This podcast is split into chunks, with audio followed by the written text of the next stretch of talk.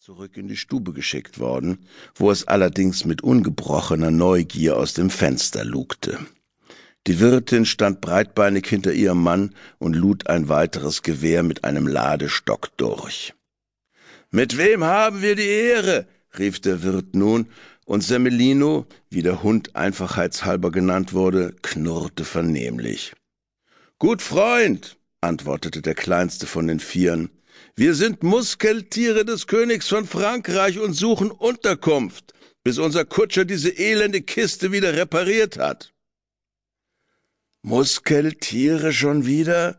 Ich kenne Musketiere, ich bin ja selber ein halber, aber Muskeltiere?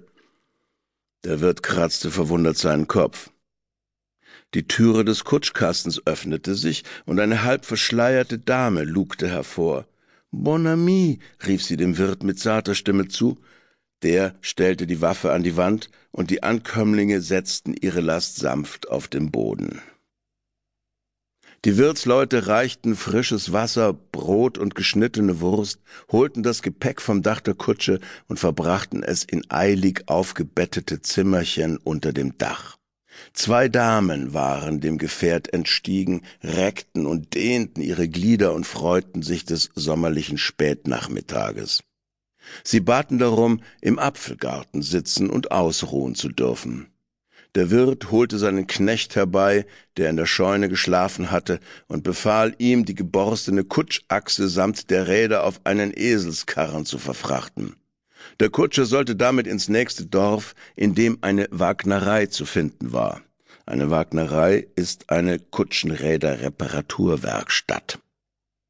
Das dauert sechs Stunden mit meinem Esel, sprach der Knecht zum Kutscher, und zwei bis drei, wenn du deine eigenen Gäule vor den Karren spannst.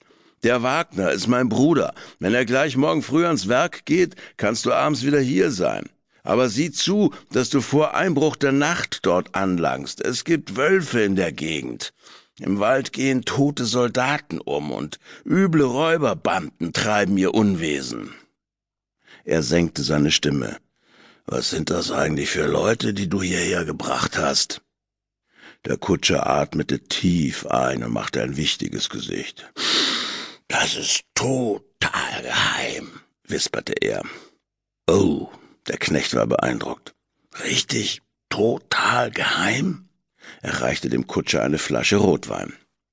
Der trank, wischte sich das Maul ab und raunte dem Knecht ins Ohr.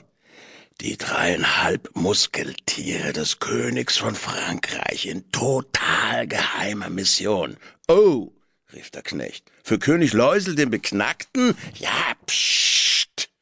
Der Kutscher nahm noch einen tiefen Schluck, eben den. Sie waren in Andalusien, wo sie ganz im Geheimen die geheime Braut des Königs abgeholt haben. Eine gewisse Prinzessin Rosa Bella von Sevilla in Begleitung ihrer Geheimdienerin, einer gewissen Bella Rosa. Oh, oh, oh, der Knecht kam ob all der Staatsgeheimnisse, die da vor ihm ausgepackt wurden, richtig ins Schwitzen. Und äh, diese Muskeltiere, sind die wirklich so stark, wie man immer sagt?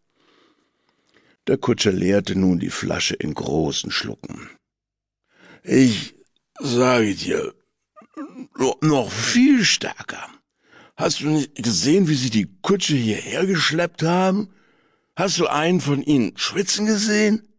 Sie tragen alle ein goldenes L um den Hals. Das hat ihnen der König selbst umgehängt. Das verleiht ihnen ungeheure Kräfte. Das L markiert nicht nur den feinen Unterschied zu den ordinären Musketieren, sondern steht auch als Initial für den königlichen Namen. Sie nennen sich stolz die Muskeltiere und bilden sich, wer weiß was drauf ein. Du, äh, hast du zufällig noch so ein Fläschchen irgendwo rumstehen? Ja, was ich noch sagen wollte. Jeder von ihnen ist stark wie ein Braunbär. Und ein Braunbär ist so stark wie sechs Pferde. Na, los doch nur such noch eine Flasche, dann fallen mir noch mehr Geheimnisse ein.